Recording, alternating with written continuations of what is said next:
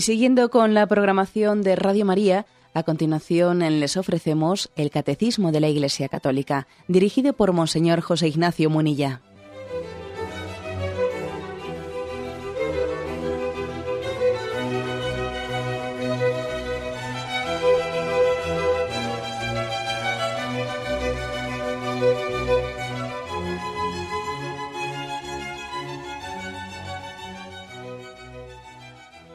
Cordial saludo a todos los oyentes de Radio María.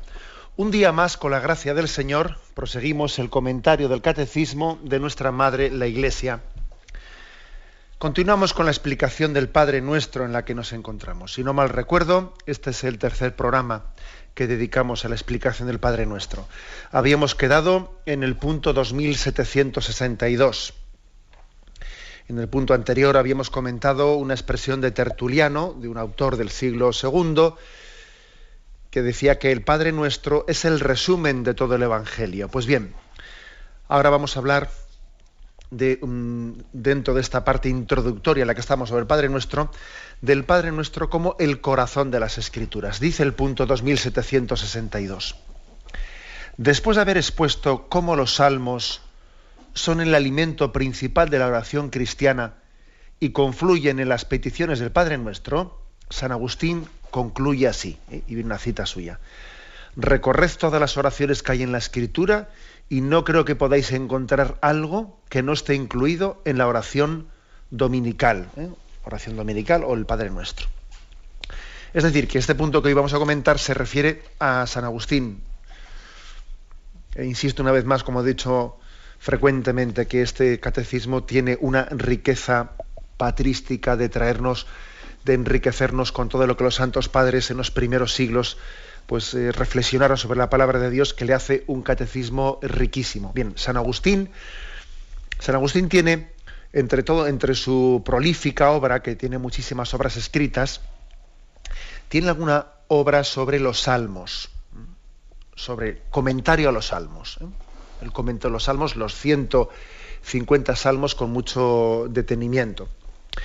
Y en ellos hay un momento en el que él mm, viene a decir, eh, fijaros cómo lo que los salmos piden a Dios mm, coincide perfectamente con lo que Jesús nos dijo que, teníamos que pedir con, con, la oración del Padre Nuestro.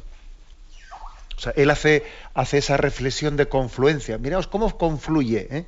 cómo confluye los salmos con lo que Jesucristo después, siglos más tarde, nos enseñó a rezar.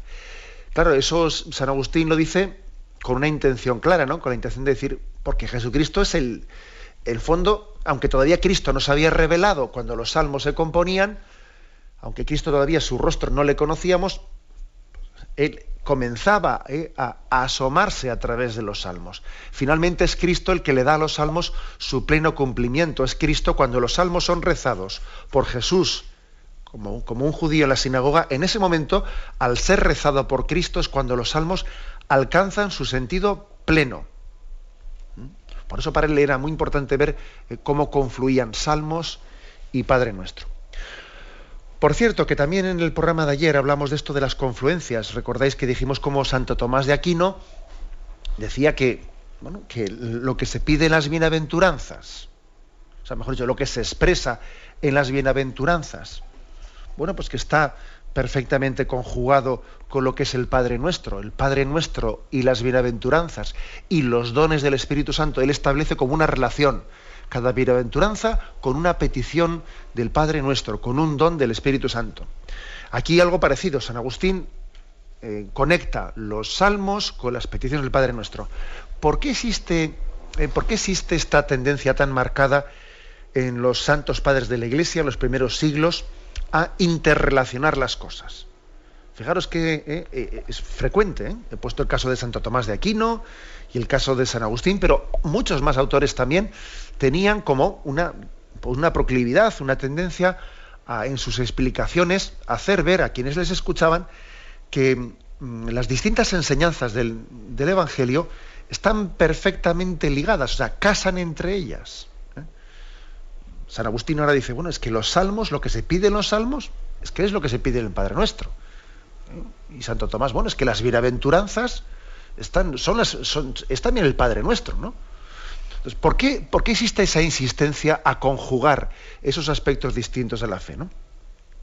Yo creo que no es una, no, es una especie de moda, eh, moda que tuvieron eh, los padres eh, en aquel momento, no, es que según en la vida espiritual vamos avanzando, según vamos creciendo en madurez, los autores espirituales, según van alcanzando esa comprensión más elevada, más profunda del mensaje cristiano, van teniendo una experiencia de confluencia, de simplicidad, de unidad.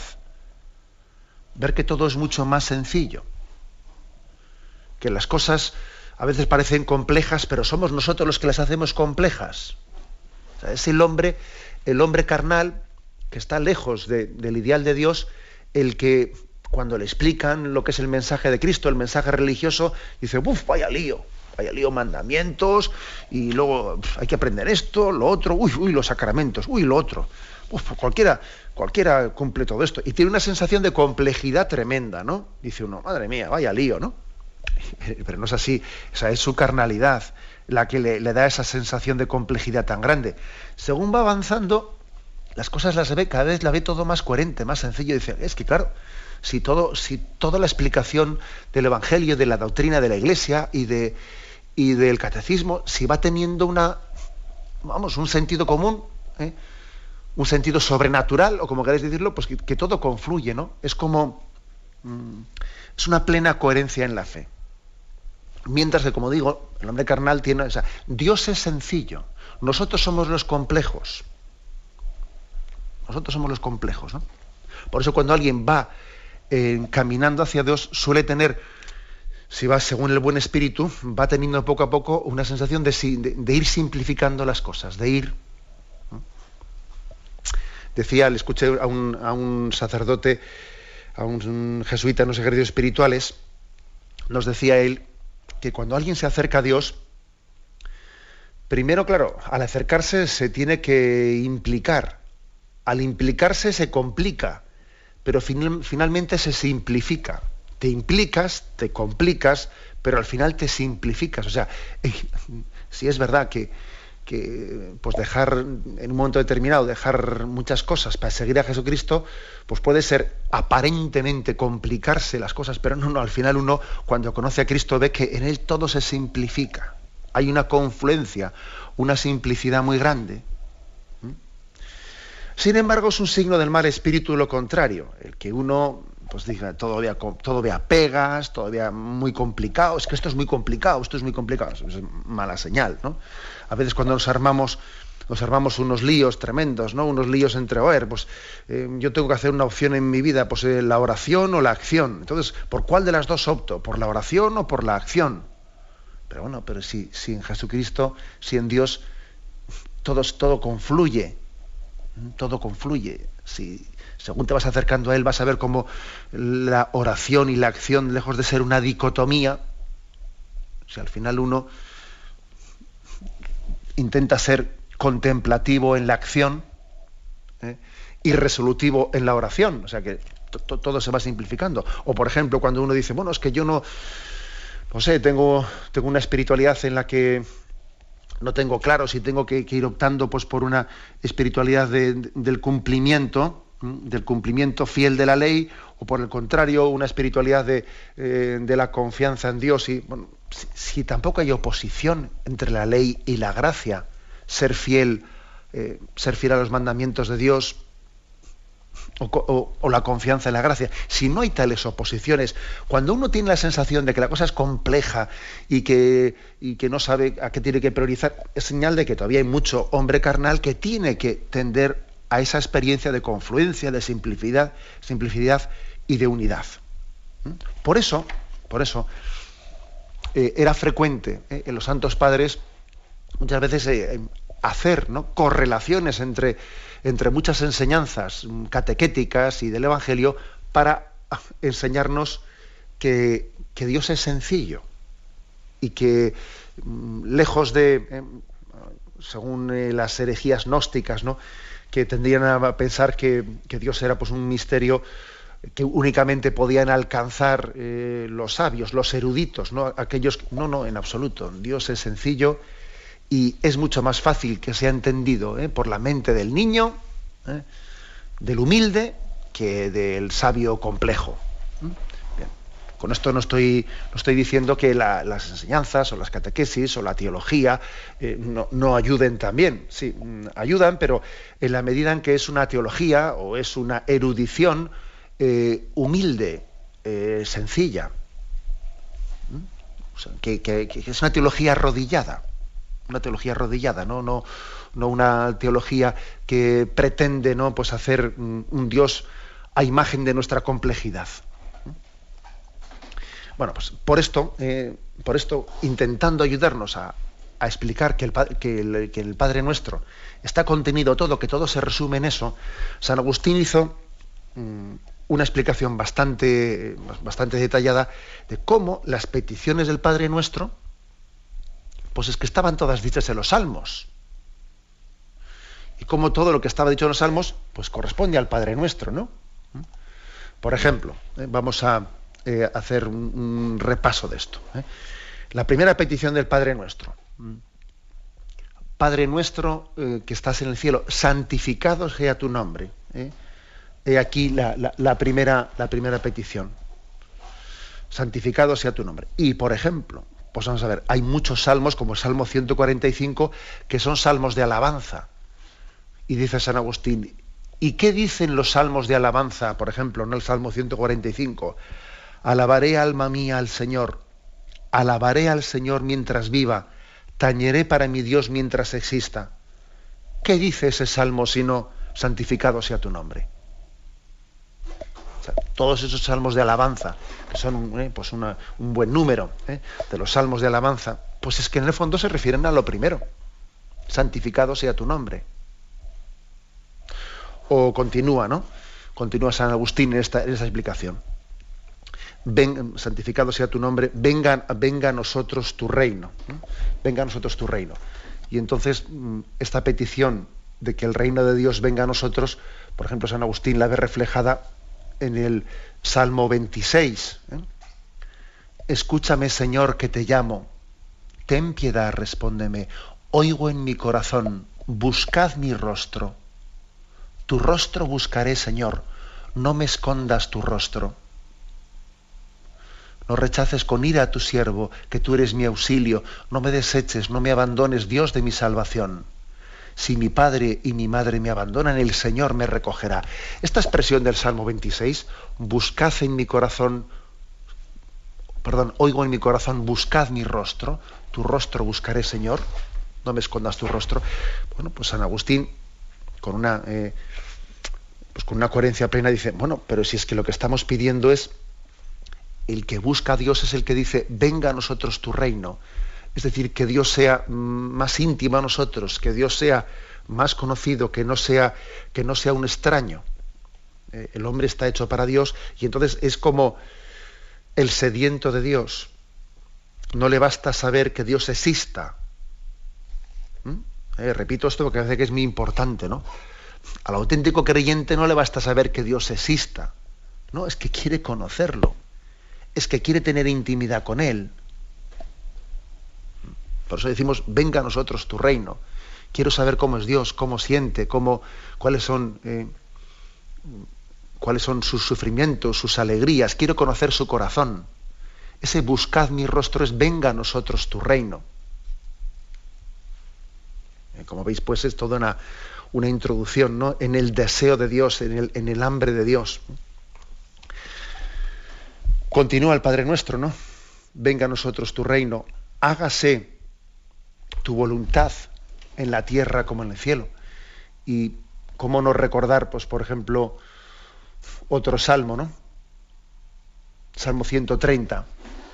Señor, mi corazón no es ambicioso, ni mis ojos altaneros. No pretendo grandezas que superan mi capacidad, sino que acallo y modero mis deseos como un niño en brazos de su madre. Espere Israel en el Señor ahora y por siempre. Y claro, ¿y qué dice este salmo sino hágase tu voluntad en la tierra como en el cielo? cuando dice, mi corazón no es ambicioso, no pretendo grandezas que superan mi capacidad, sino que yo acallo y modero mis deseos como un niño en brazos de su, de su madre. Señor, lo que tú quieras, como tú quieras, cuando tú quieras, hágase tu voluntad. ¿Mm? Hágase tu voluntad, lo que Dios quiera. Este, este salmo está rezando lo que dice el Padre Nuestro, ¿no? Hágase tu voluntad. La verdad es que es, mm, maravilloso ver, ver, esta confluencia, ¿no? y, fijaros cómo, cómo, en, nuestro, en nuestro refranero mm, introducimos esa expresión, si Dios quiere, si Dios quiere, si es voluntad de Dios, etcétera, ¿no? Por cierto que tuve ocasión de estar hace poco pues en México dando una tanda de ejercicios espirituales y me impresionó mucho ver bueno pues cómo en, eh, pues también en esa huella que ha dejado pues en el habla en nuestras formas de expresarnos, eh, pues la espiritualidad cristiana en México tiene una costumbre de decir, igual que aquí decimos, si Dios quiere, en México dicen primero Dios. Es curioso, ¿eh? dicen primero Dios, eh, confío, confío pues en, terminar el trabajo para mañana. En vez de decir, si Dios quiere, primero Dios, confío en poder hacer bien este trabajo, ¿no? Primero Dios, si Dios quiere como un niño en brazos de su madre, lo que Dios quiera, eh, es el abandono confiado en los brazos de Dios. ¿Mm? Toda, eh, toda una expresión de el salmo, ¿eh? el salmo, en este salmo concreto y en otros salmos que hacen referencia a esa confianza en la voluntad de Dios plenamente expresada en esa petición del Padre nuestro. Hágase tu voluntad en la tierra como en el cielo. Vamos a tener un momento de descanso y continuamos enseguida.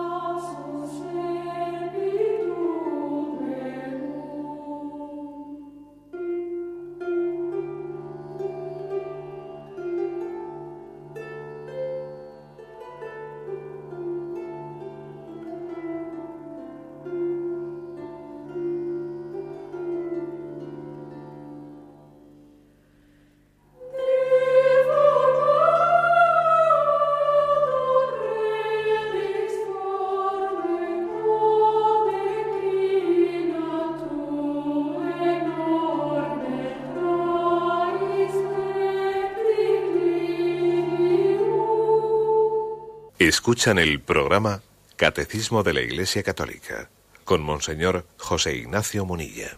Continuamos en esta edición del Catecismo. Estamos en el punto 2762 comentando cómo San Agustín afirma que lo expresado por los salmos, esos 150 salmos, lo que en los salmos se pide, se dirige a Dios, se expresa a Dios, básicamente es lo mismo.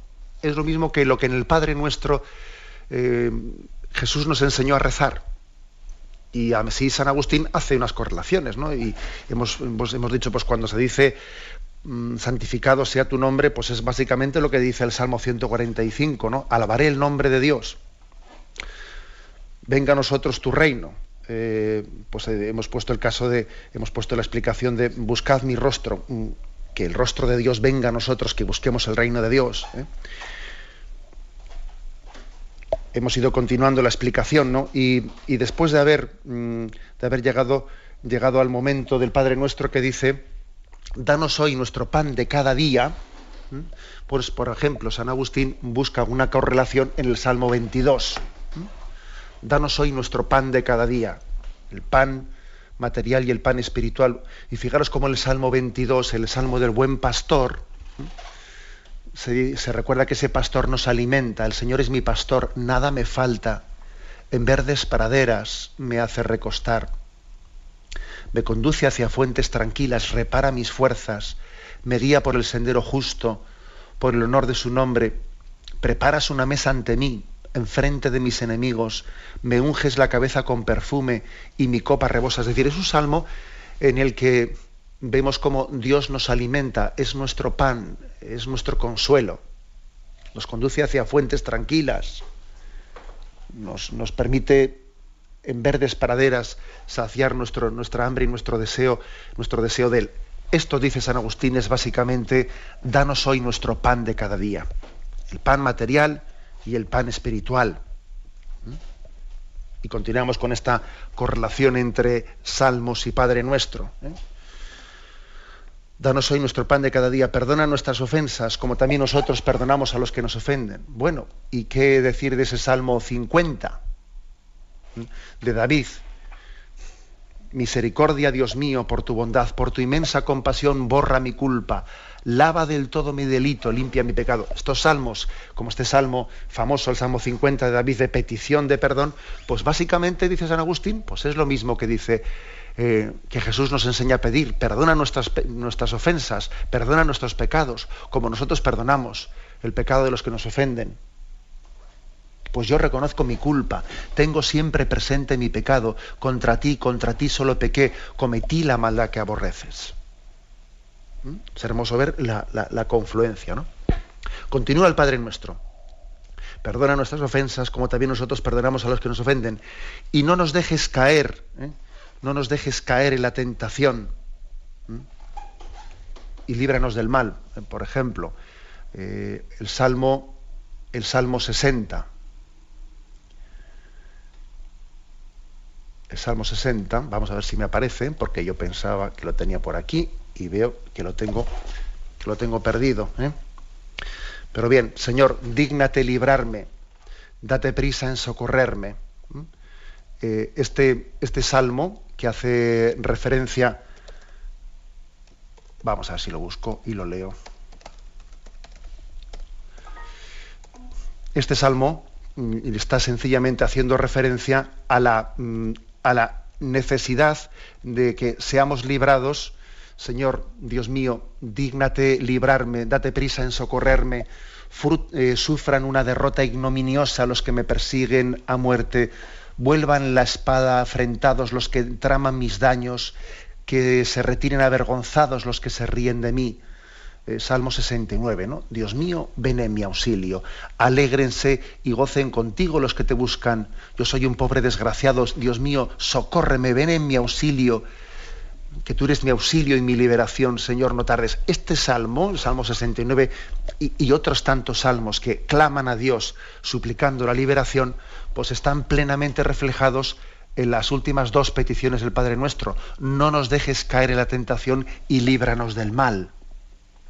Bueno, pues como veis, este pequeño repaso que hemos hecho ¿no? de la mano de San Agustín nos hace entender que, la oración del Padre Nuestro está como concluyendo lo que es el libro de, de, la oración por antonomasia, que es el libro de los, de los salmos.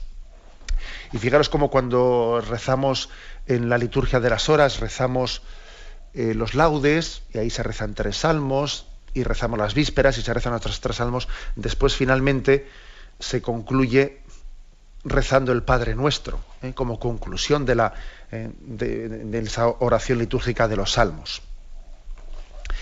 Bien, por eso termina diciendo, ¿no? recorred todas las oraciones que hay en la Escritura, y dice San Agustín, y no creo que encontréis algo que no esté incluido en la oración del Padre Nuestro. Creo que mm, es, por lo tanto, un don muy grande que mm, veamos que en la oración del Padre Nuestro está dicho todo, está concentrado todo. Por eso es una oración revelada. está revelada porque en esa revelación se nos permite pues no ir a lo, eh, a lo, accidental, no irnos por las ramas, sino Dios nos ha ido a lo troncal, a lo esencial, a lo fundamental. ¿eh? esta experiencia agustiniana me parece que es muy rica, ¿eh? nos, es una, gran llamada a que recemos el Padre Nuestro, estemos en las situaciones en las que estemos, porque aunque estemos en situaciones bien dispares y bien diferentes, en el Padre Nuestro vamos a encontrar la respuesta a nuestra situación. Y fíjate que se puede rezar en situaciones diferentísimas, pero, pero no importa, precisamente por lo que dice aquí, eh, porque mm, Dios, ha, Dios ha, revelado, ¿no? por el don del Espíritu en esta oración, eh, la, mm, la totalidad de la oración, de aquello, eh, aquellos sentimientos con los que el hombre se dirige a Dios y aquellas necesidades que el hombre tiene para con Dios están expresadas en el Padre Nuestro. Bien, continuamos con el siguiente punto, que dice, toda la escritura, la ley, los profetas y los salmos se cumplen en Cristo. El Evangelio es la buena noticia, la buena nueva. Su primer anuncio está resumido por San Mateo en el Sermón de la Montaña. Pues bien, la oración del Padre Nuestro está en el centro de este anuncio. En este contexto se aclara cada una de las peticiones de la oración que nos dio el Señor. Luego seguimos leyendo aquí un texto muy interesante de Santo Tomás, pero primeras afirmaciones, ¿no? Toda la escritura, los libros de la ley, los profetas y los salmos. Se cumplen en Cristo. Aquí se nos trae un texto que es Lucas 24, versículo 44. ¿eh? Después del episodio de los discípulos de Maús, cuando los dos discípulos de Maús se vuelven corriendo a Jerusalén, contaron a todos los que les había sucedido por el camino y cómo habían reconocido a Jesús al partir el pan. Cuando estaban allí ya en Jerusalén, Jesús se vuelve a aparecer se les saluda con ese saludo del resucitado, la paz esté con vosotros, les dice, ¿por qué os asustáis? Mirad que no soy un fantasma, tocadme, palpadme. ¿eh? Incluso les dice, tenéis algo que, comer, y él, el resucitado, come entre ellos para sacudir su incredulidad. Y cuando ya ha tenido una tertulia con ellos, ¿eh? les dice lo siguiente. Luego les dijo, cuando aún estaba con vosotros, ya os advertí que tenía que cumplirse todo lo que está escrito acerca de mí en la ley de Moisés, en los libros de los profetas y en los salmos. Ya os lo advertí, que tenía que cumplirse todo. Y entonces les abrió su mente para que comprendieran el sentido de las escrituras. ¿Mm? Estaba escrito que el Mesías tenía que morir, que resucitaría el tercer día y también que en su nombre se proclamaría ante las naciones este mensaje de conversión. ¿eh? O sea, fijaros, por lo tanto, qué importancia se le da en los evangelios a presentar a Jesucristo como el cumplidor de todas las escrituras, aquel que, que las culmina. Eh, una, una prueba para los evangelistas, de que Jesucristo es el verdadero Mesías, el que tenía que venir, que es el Hijo de Dios y que no es un impostor, es ver cómo en él se cumple todo lo que estaba escrito. Esto nosotros quizás, no sé, tendemos a darle menos importancia, pero no, no, es que es importante que nos metamos en la mentalidad bíblica. ¿eh? Esto es como una prueba añadida. Nosotros quizás por prueba entendemos pues el milagro, ¿no? Si Jesús hizo un milagro, pues eh, obviamente nadie que no sea Dios no puede hacer un milagro. Luego, he ahí, eh, en el milagro, la prueba de la divinidad de Jesús. Bien, de acuerdo, eso tampoco lo, eh, eso no podemos negarlo, porque la, misma mentalidad bíblica también existe, eh, o sea, los milagros están hechos como una acreditación, acreditación de quién es Jesucristo. Eso es innegable y a veces hoy en día se tiende a negar la historicidad de los, de los milagros y es totalmente inaceptable. ¿no? Lo dice explícitamente el, Catecismo de la Iglesia Católica. Los milagros acreditan, ¿eh? acreditan la personalidad divina de Jesucristo. Pero no solo los milagros, ¿eh? no solo los milagros. También, por ejemplo, esto que os estoy diciendo, cómo Jesucristo en él confluyen y se cumplen todas las, las escrituras. Ya os advertí cuando estaba con vosotros que todo ¿eh? de que todo lo que estaba escrito acerca de mí en la ley de Moisés, en los libros de los profetas y en los salmos, se cumpliría. Por eso, en este momento, eh, la tradición de la Iglesia ve en el Padre Nuestro una confluencia de todo. ¿eh? Ve como una confluencia de todo lo que se había dicho, todas las peticiones que se habían hecho en los, en los libros en los libros del Antiguo Testamento, los salmos y los profetas de la ley, finalmente han llegado a cumplimiento en Jesucristo, en el Evangelio, en el Padre nuestro. De nuevo, subrayando la confluencia de cómo en Cristo todo encaja perfectamente. ¿no? El otro día un oyente preguntaba por esa expresión de la piedra angular. La piedra angular. Decía yo que la piedra angular es esa piedra que suele estar en la parte alta de la bóveda en la que confluyen eh, pues todos los nervios de una, pues, de una construcción gótica, por ejemplo, y todos los nervios finalmente confluyen en una piedra central en la que todos se apoyan. ¿eh? Si esa piedra central no estuviese, todos los nervios se caerían al suelo. ¿eh? Ese es Jesucristo, es la piedra angular en el que todo, todo el Antiguo Testamento, toda la preparación para su llegada, mm, alcanza pleno, plena integración está plenamente trabado en, Jesucristo. Continúa diciendo que, bueno, pues que este Padre nuestro está puesto también no solo como la culminación de, de las peticiones y de la oración que había en el Antiguo Testamento, sino también el Padre nuestro está puesto en el corazón del corazón, si me permitís. ¿eh? ¿A qué me refiero con el corazón del corazón? Pues porque decimos mucho que las bienaventuranzas son el corazón del Evangelio. Si las bienaventuranzas son el corazón del Evangelio, pues y son tres capítulos, ¿eh? el Sermón de la Montaña son el capítulo del 5 al 7, aquí el catecismo lo que viene a decir es que en el centro de este discurso, del capítulo 5 a 7, está el Padre Nuestro. Dice aquí, pues bien, la oración del Padre Nuestro está en el centro de este anuncio, ¿eh? del Sermón de la Montaña. Si cogéis el capítulo 5 al 7 de San Mateo, veis que allí comienza. Primero con las bienaventuranzas, ¿no? Y después de haber mm, proclamado las bienaventuranzas, tal y como San Mateo las cuenta, pues habla de cómo nosotros tenemos que ser sal y luz y cómo Él ha venido a cumplir la ley, pero al mismo tiempo eh, su ley, la ley de Cristo, supera supera la ley anterior. Si os ha dicho ojo por ojo y diente por diente, pero yo te digo, amad a vuestros enemigos, etc. ¿eh? O sea, primero proclama las bienaventuranzas, está mm, subrayando cómo mm, de ahí se deriva una forma de vida mm, nueva, superior al mero cumplimiento. O sea, es, supone el cumplimiento de la ley, pero con un espíritu nuevo, con un espíritu nuevo, que también nos enseña que nuestra oración tenga pues una calidad y una intimidad como hasta ahora no había habido hasta llegar a Jesucristo. Por eso tenemos que orar en secreto y esa oración que está hecha con una, mm, con una intimidad se revela en el Padre nuestro, ¿eh? en el Padre nuestro. Y después de eso, en esos capítulos de San Mateo, pues se dice, porque el verdadero tesoro, el verdadero tesoro es que Dios sea Padre por lo cual dice, ojo con el Dios y el dinero y abandónate en la providencia, ¿eh? abandónate en la providencia, abandónate en Dios. ¿eh? Y ahí viene ese famoso texto de, en el que se insiste, no andéis preocupados por la vida, qué comeréis o qué beberéis. Mirad los pájaros, nos quiere vuestro Padre Dios, nos quiere mucho más. O sea, después de haber enseñado el Padre nuestro, se nos invita a, abandonar, a abandonarnos a la providencia.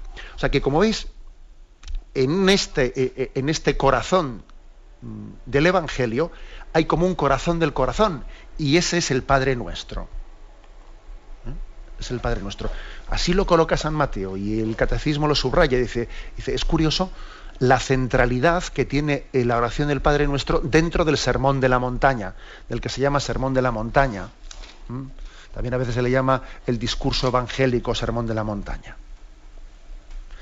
Es como decir, mirad, para que este ideal tan hermoso, tan hermoso que Cristo ha venido a predicar de las bienaventuranzas, bienaventurados los pobres de espíritu, eh, vamos a vivir la ley pero con un corazón nuevo. Bueno, pues para que, para que eso sea posible, pide a Dios estos dones, ¿eh? los dones del Padre nuestro. Bien, tenemos un momento de reflexión y continuaremos enseguida.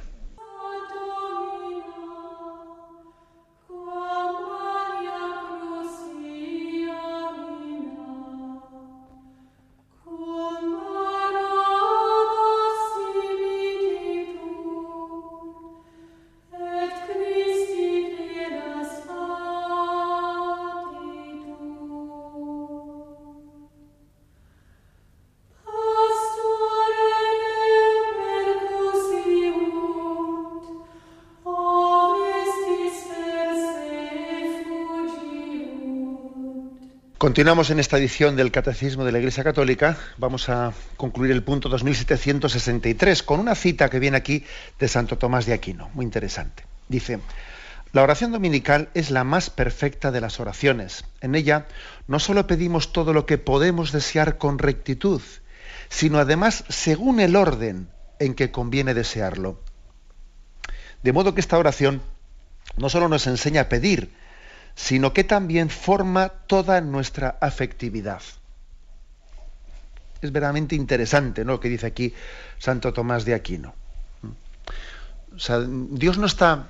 El don de Dios en la oración no consiste únicamente en escuchar lo que, o sea, en atender a lo que le pedimos, sino también el don de Dios consiste en que Dios nos enseña a desear lo que debiéramos de pedir, lo que verdaderamente necesitamos. ¿Eh?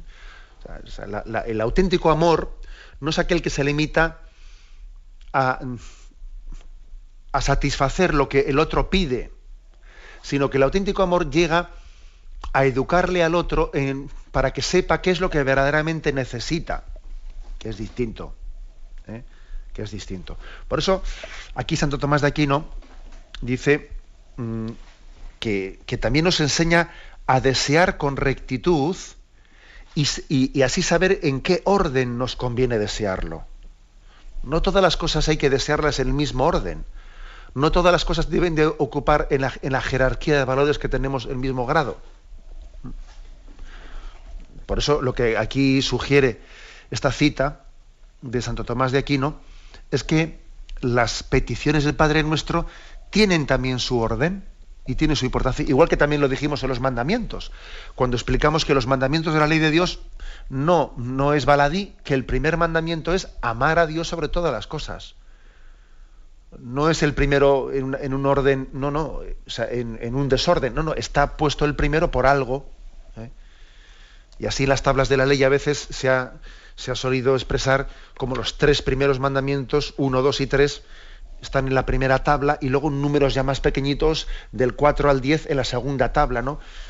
Y uno dice, uy, ¿por qué es esto? ¿no? Bueno, porque obviamente los tres primeros mandamientos que hacen referencia en la relación para con Dios son los más importantes. Y quien ama a Dios sobre todas las cosas, obviamente el resto de su vida moral lo tendrá ordenado. Ahora, quien no ama a Dios, quien sobre todas las cosas, pues es muy fácil que, que la atracción por el dinero, o otros, otro tipo de cosas le acaben, o su orgullo, lo que fuere, o la mentira, ¿eh? le acaben apresando, porque le falta el primer mandamiento. ¿no? Luego también hay un orden, igual que hay un orden en los mandamientos, también hay un orden en la oración del Padre Nuestro. Y por eso lo primero que se dice es, santificado sea tu nombre y venga a nosotros tu reino y hágase tu voluntad. Y eso se dice antes de danos hoy el pan de cada día, se dice antes. A nosotros quizás lo primero que nos saldría a decir es, lo primero voy a pedir, lo primero voy a pedir, danos el pan de, cada día o líbrame del mal, ¿no? Que sería, sería lo primero que pediríamos, porque hablamos desde nuestra situación y cuando tiene hambre y tiene una necesidad y está siendo acosado por un mal, bien sea una enfermedad o lo que sea, lo primero, lógicamente, y es muy lógico, ¿no? Que le, sale pedir es, Señora, ayúdame, ¿no? Dame el pan, dame, líbrame del mal. Pero sin embargo, en la oración del Padre Nuestro se nos ha educado a anteponer otras peticiones. Santificado sea tu nombre, venga tu reino, hágase tu voluntad. O sea, aquí, aquí, hay una lección, dice Santo Tomás, aquí hay una lección, porque se nos está enseñando a, comprender qué es lo que nos conviene, cuál es la mayor necesidad de nuestra vida, aunque no nos sea sensiblemente muy perceptible como la otra. ¿eh? Pero esto, esto, es una educación, una, una educación en el, en el conocernos por dentro, en el saber pedir. Hasta el punto incluso que dice Santo Tomás, que de esta manera se ordena nuestra afectividad. Qué expresión tan fuerte esta, ¿eh? Es decir, repito la frase de San Agustín literalmente, de modo que esta oración no solo nos enseña a pedir, sino que también forma toda nuestra afectividad. O sea, es decir, ¿dónde pongo, donde está tu tesoro, allí está tu corazón. Donde está tu tesoro, allí está tu petición Luego, para saber pedir, que es lo primero, hace falta que también tú tengas el corazón en lo primero. Porque si no tienes el corazón en lo primero, no lo vas a pedir, o si lo pides lo vas a pedir pues un poco por cumplimiento, pero no va a salir de tu corazón esa petición. Luego, pedir bien es también ordenar nuestra afectividad. ¿Dónde tengo puesto mi corazón? ¿Mm? ¿Dónde tengo puesto mi corazón? Entonces, la, la clave, al final, está en que, en que el cristiano tenga el corazón, obviamente, en Dios Padre y su deseo sea que Dios sea amado, que Dios sea conocido, que la gloria de Dios resplandezca. ¿eh? Eh, lo que dice San Ignacio, hemos sido creados para dar gloria a Dios y mm, que nuestra vida, que nuestra vida sirva para glorificarle, ¿no? Y luego, luego lo que venga, ¿eh? luego ya mm, todo lo que sea necesario para ello todo lo demás como consecuencia, como añadidura. Buscad primero el reino de Dios y lo demás se os dará por añadidura. ¿no? A, estos, a esto se refiere eh, aquí cuando dice Santo Tomás que hacer oración así, en este orden, ordena nuestra afectividad. Eh, nuestra afectividad. Supone una confianza en Dios. ¿eh?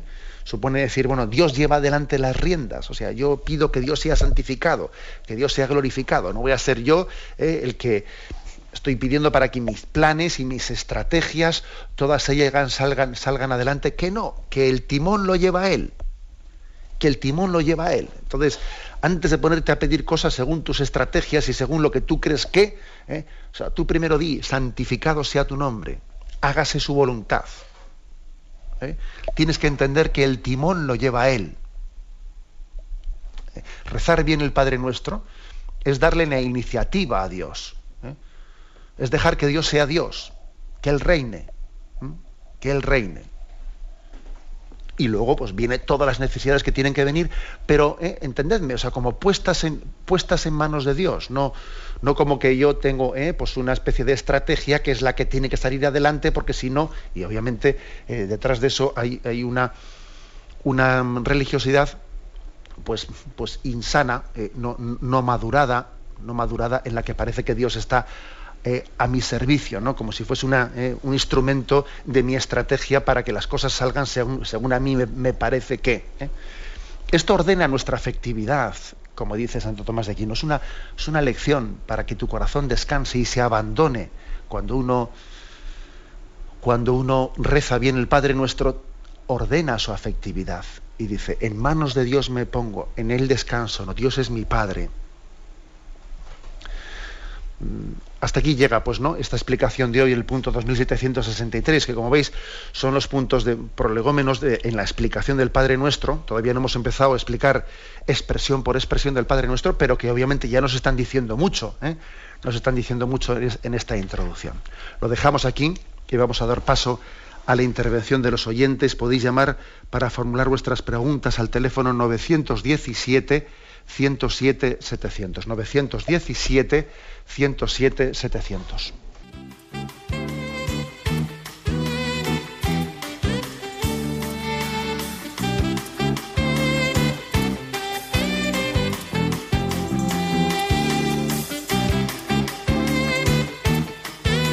Radio María le ofrece la oportunidad de recibir en su casa sus programas favoritos. Ahora lo puede hacer a través de nuestra página web www.radiomaria.es o bien llamándonos al 917 107 700. Pídanos el programa que más le interesa en cualquiera de sus emisiones, especificando el día y la hora que lo ha escuchado. Solo nos tiene que decir si lo quiere en CD de audio o CD o DVD en MP3. Haga su solicitud en el 917-107-700 y en www.radiomaria.es. Radio María, más cerca de usted.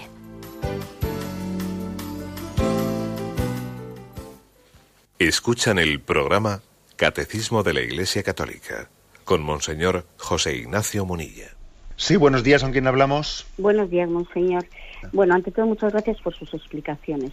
Eh, ¿Por qué, siempre tengo una duda, por qué eh, Dios nuestro Señor, Jesucristo, cuando resucitó, eh, le dijo a María Magdalena, que yo me imagino que se echaría a sus pies, a besarle, a abrazarle, ¿por qué le dijo, no me toques, que todavía no he subido al Padre? Muchas gracias.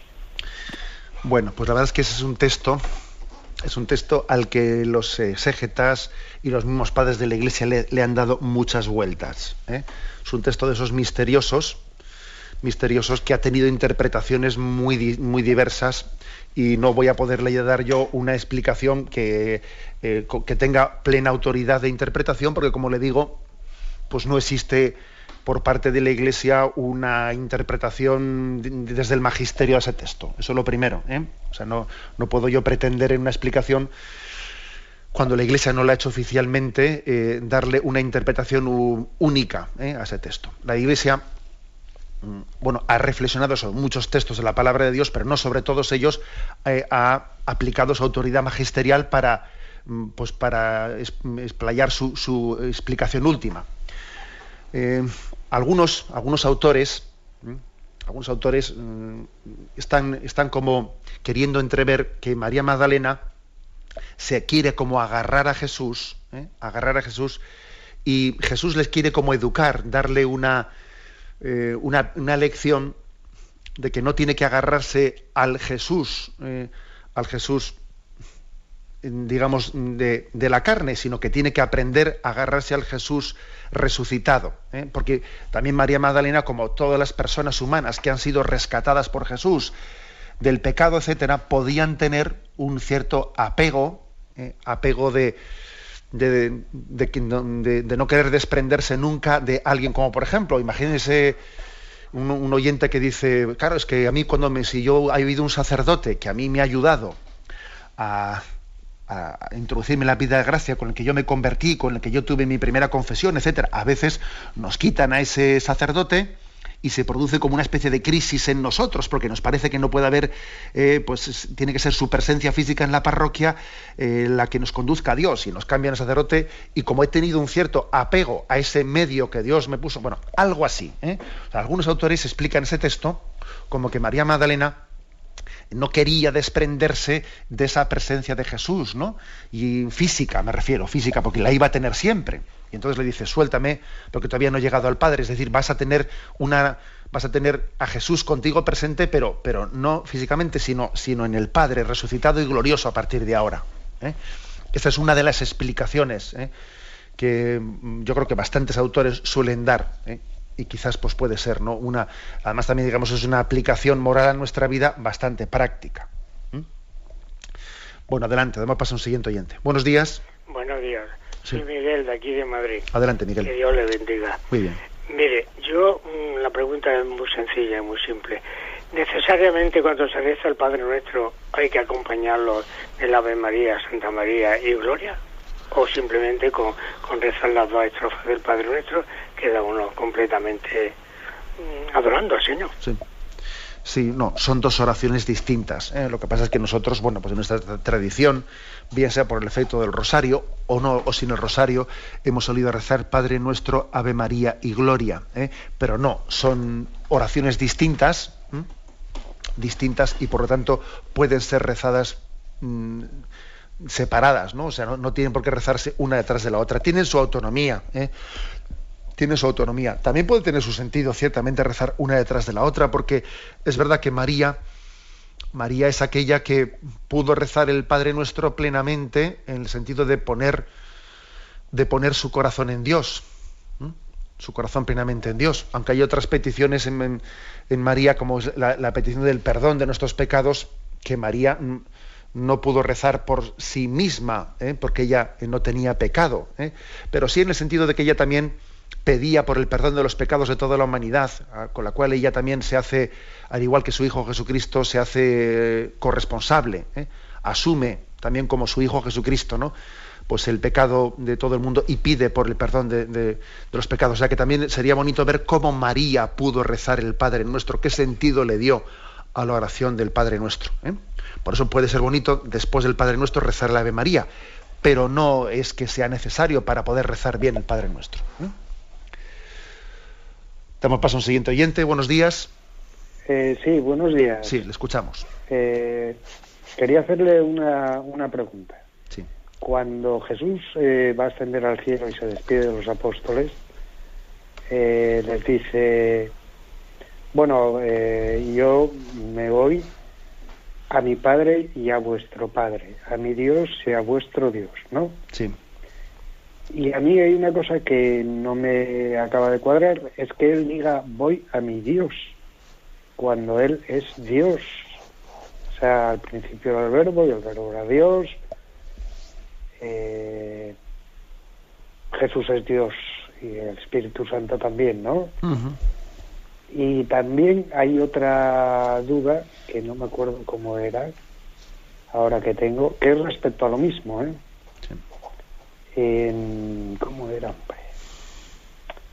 Ah, cuando le preguntan por el fin del mundo. Vamos, por la parusía. Eh, dice, Jesús les contesta que eso solo lo sabe el Padre. De acuerdo. ¿eh? Ya, le entiendo su pregunta. Vamos a ver, dos cositas distintas. ¿eh? Cuando Jesús dice, subo a mi Padre y a vuestro Padre, a mi Dios y a vuestro Dios, esa distin- distinción entre mí y vuestro, mí y vuestro, luego voy a la segunda cosa que ha preguntado el oyente, que no la, no la dejo al olvido, pero la distinción que hace Jesús en el Evangelio de San Juan, subo al Padre mío y al Padre vuestro, al Dios mío, y uno dice, ¿por qué no dice nuestro? Y así se ahorra la cosa, ¿no? ¿Por qué distingue entre mí y vuestro? Pues que diga nuestro y ya está, ¿no? No, pero esa distinción de decir mío y vuestro es también eh, una- un recordatorio de que nosotros hemos recibido por participación, por gracia, lo que en Dios es por naturaleza. Es decir, Jesús es hijo natural del Padre. Y nosotros somos hijos adoptivos. Por eso esa expresión de mm, mi Padre y vuestro Padre, al Dios mío y al Dios vuestro. ¿eh? Eh, lo, lo impresionante es que nosotros decimos Padre nuestro y es de Jesús y es nuestro, pero también en otros, en otros pasajes se distingue su al Padre mío y Padre vuestro, y con esto se nos está recordando que la relación que tiene Jesús con el Padre es una relación de naturaleza, ¿eh? es una, filiación natural, y nosotros participamos de ella eh, por gracia, estamos injertados en ella. Con respecto a esos otros, otros textos, ¿no? En los que el oyente dice, bueno, pero claro, si Jesús dice, si Jesús dice, con respecto a cuándo será el fin del tiempo, eso no, lo sabe más que el Padre, y a quien, a quien se lo, se lo quiere revelar, hombre, pues entonces si Jesús es Dios, ¿cómo Jesús no lo puede saber, no? Eh, porque parece que Jesús viene a decir ahí, entonces no lo sabe más que el Padre, y luego no lo sé yo tampoco. Si Jesús no lo sabe, entonces, ¿cómo Él, eh? cómo Él es Dios si no lo sabe? Bien, vamos a ver, es, un, tema, es un tema delicado, ciertamente, de, de cri- de cristología, pero hay que decir lo siguiente, vamos a ver si soy capaz de explicarlo eh, con, con claridad, ¿no? Hay que decir que Jesucristo, que es el Hijo de Dios, el Hijo de Dios, y, y también digamos que la Sagrada Escritura, cuando se habla de Dios sin más, es lo mismo que el Padre. ¿eh? Por eso cuando Jesús dice, mm, mi Dios se refiere a mi Padre. ¿eh? La expresión Dios y Dios Padre son sinónimas ¿eh? prácticamente eh, en la Sagrada Escritura. Esa distinción que hacemos nosotros de eh, primera persona, segunda persona, tercera persona, séptima Trinidad, hombre, claro que tiene base bíblica, pero entendamos que es una expresión dogmática hecha posteriormente, posteriormente por la Iglesia, teniendo a la Escritura como base. Uno en la Escritura cuando dice mm, el Dios de Jesucristo se refiere al Padre de Jesucristo que eso no niega que él no sea Dios también. ¿eh? O sea que, bueno. Pero ah, voy a la, pregunta que decía el oyente concreta. A ver, ¿cómo es posible que Jesucristo diga que el fin del mundo no lo, no- no lo sabe más que el Padre y aquel a quien el Padre se lo quiere revelar? Es que tenemos que entender que Jesucristo, Jesucristo, la, encarnación, Jesucristo que es el verbo de Dios encarnado, cuando dice el, himno de los filipenses, no hizo alarde de su categoría de Dios, al contrario, se despojó de su rango. ¿eh? En ese despojamiento, Jesús, ¿eh? Jesús al encarnarse, al hacerse hombre, también él se está limitando. eh, hay una limitación del verbo voluntaria, voluntaria. No porque no sea Dios, sino que por- porque voluntariamente Dios al encarnarse y al hacerse hombre, se ha sometido también a la limitación humana y la limitación humana de, no conocer todo. Por ejemplo, Jesucristo. Jesucristo, en cuanto hombre, conocía la ley de la relatividad de Einstein. Pues no, no la conocía. Pero no era Dios. Sí, era Dios, pero era Dios encarnado que se había despojado de su condición divina y que no estaba todavía glorificado. Y ese Cristo que todavía no está glorificado y que por lo tanto voluntariamente ha querido asumir también la condición humana y las limitaciones de la condición humana de no saberlo todo, o sea, es impresionante que caigamos en cuenta, sí que es verdad que Jesucristo tiene visión beatífica, ¿eh? o sea, aunque como hombre él no puede conocerlo todo, el Padre le revela, el Padre le revela todo aquello que, que conviene que él sepa, como, hijo de Dios que es para llevar a cabo su redención. Y, por ejemplo, él conoce el interior del hombre, conoce que la samaritana eh, tiene cinco maridos y conoce que estáis pensando dentro de vuestro corazón. Es decir, sí que Dios, eh, de una forma especial, le revela, en una visión beatífica, le revela lo que conviene que Cristo sepa para llevar adelante su, redención. Pero eso no quiere decir que Jesús como hombre lo supiese todo. He puesto el caso de, a ver, Jesús como hombre sabía la ley de la relatividad de. Pues no, es que es obvio que eso lo sabe como Dios, pero, pero no lo sabe como hombre. Es decir, como hombre que es en la, conciencia humana de Cristo, eh, en la encarnación se ha limitado, se ha autolimitado. Esto es, es, lo impresionante del abajamiento, eh, de la encarnación, de la encarnación, que no hizo alarde de su categoría de Dios, se despojó de su rango y tomó la condición humana con todas las consecuencias. Por ejemplo, cuando Jesucristo iba a la escuela, iba a la escuela y aprendía allí a leer o a escribir, estaba haciendo como trampa. O sea, él ya sabía leer y escribir antes de ir, lo sabía todo, y él hacía como si aprendía, pero en, el fondo era una trampa y él ya sabía. No, no, Jesús aprendía y a leer y a escribir porque no sabía, porque él se había limitado al hacerse hombre. Y, aprendía según la ley del aprendizaje humano. ¿Mm? Por tanto, el Padre le revela, el Padre le, le revela en la visión beatífica lo que lo que debe ser conocido por él para que Cristo lleve adelante su plan de redención. Por ejemplo, Cristo también nos dice, dice el, catecismo explícitamente que, que conoce el pecado humano y nos conoce a los pecadores, porque así al conocernos nos puede redimir más perfectamente, pero no conoce muchas curiosidades, de las cuales él se ha, despejado, se ha despojado ¿no? de conocer muchas curiosidades, porque al hacerse hombre ha asumido la limitación. ¿eh? Sé que me he metido en un tema eh, profundo, pero también la pregunta del oyente, pues bueno, también un poco así lo, lo exigía. Tenemos el tiempo cumplido. Me despido con la bendición de Dios Todopoderoso, Padre, Hijo y Espíritu Santo. Alabado sea Jesucristo.